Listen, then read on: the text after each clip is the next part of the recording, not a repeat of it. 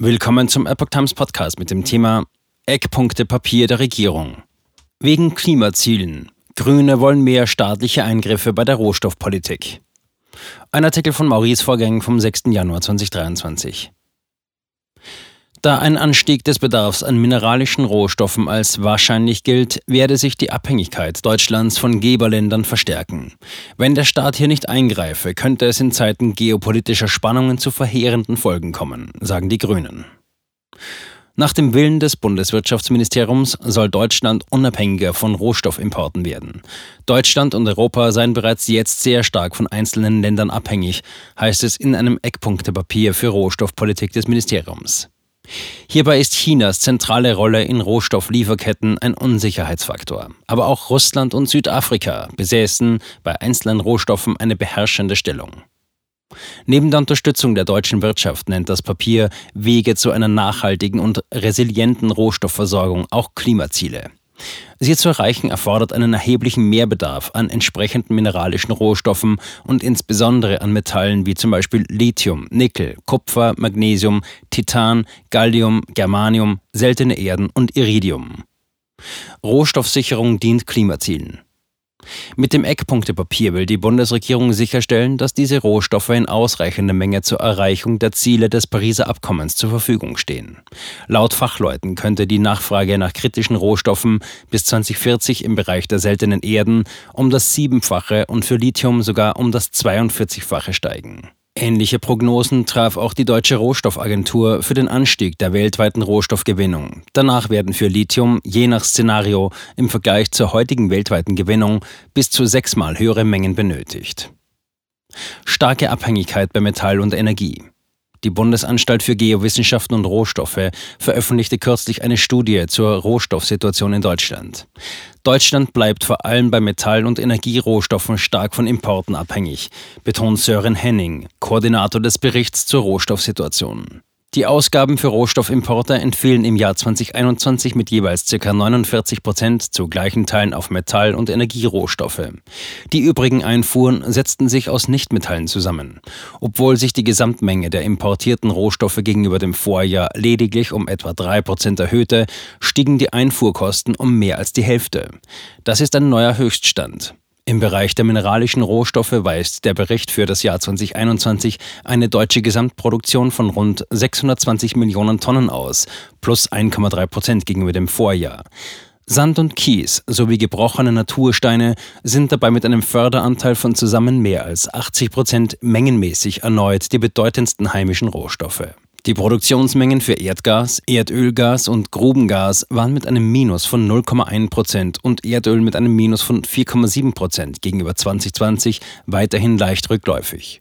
Die Braunkohleförderung im Berichtsjahr stieg hingegen um 17,6 Prozent. Die heimischen Rohstoffe stehen am Anfang zahlreicher inländischer Wertschöpfungsketten. Sie verringern die Importabhängigkeit und mindern damit das Risiko unterbrochener Lieferketten, erklärt Dr. Volker Steinbach, Vizepräsident der BGR und Leiter der Rohstoffabteilung. Das habe man zuletzt während der Covid-19-Pandemie und im Zusammenhang mit dem Ukraine-Krieg beobachtet. Mit heimischen Rohstoffen allein kann der Bedarf bei der deutschen Wirtschaft jedoch nicht gedeckt werden.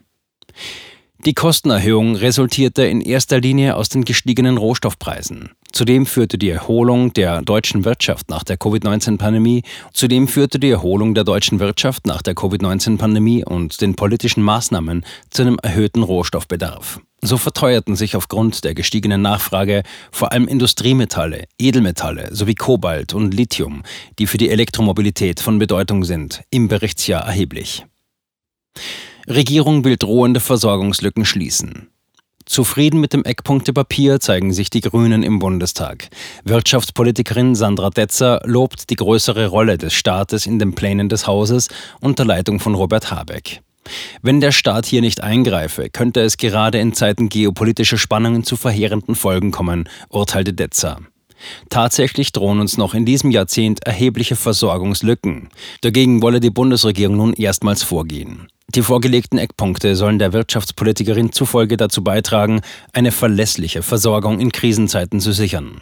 Die Versorgung mit kritischen Rohstoffen ist elementar für unsere Wettbewerbsfähigkeit und den Weg in eine klimaneutrale Zukunft, so das Mitglied des Wirtschaftsausschusses.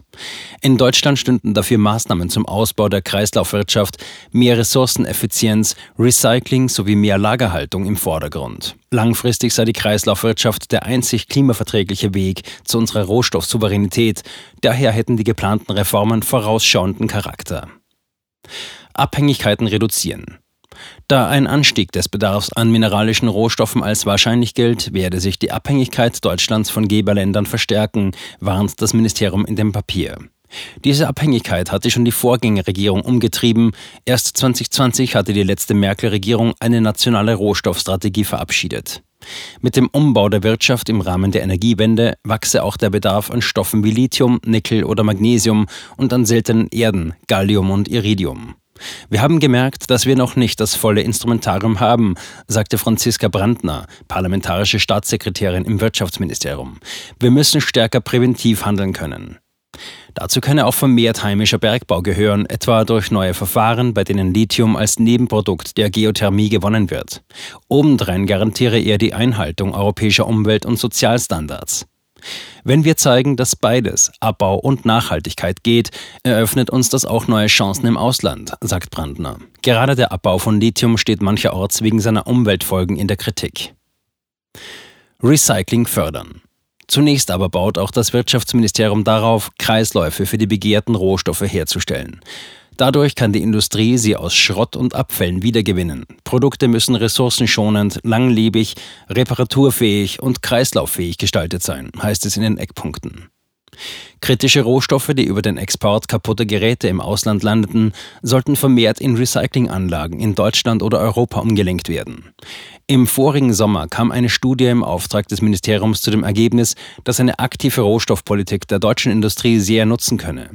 Viele der Vorschläge greift das Eckpunktepapier nun auf. So verlangt es einen Fonds, der Unternehmen bei Rohstoffprojekten im In- und Ausland unterstützt. Selbst eine staatliche Notfallreserve für eng definierte strategische Rohstoffe fasst das Ministerium ins Auge.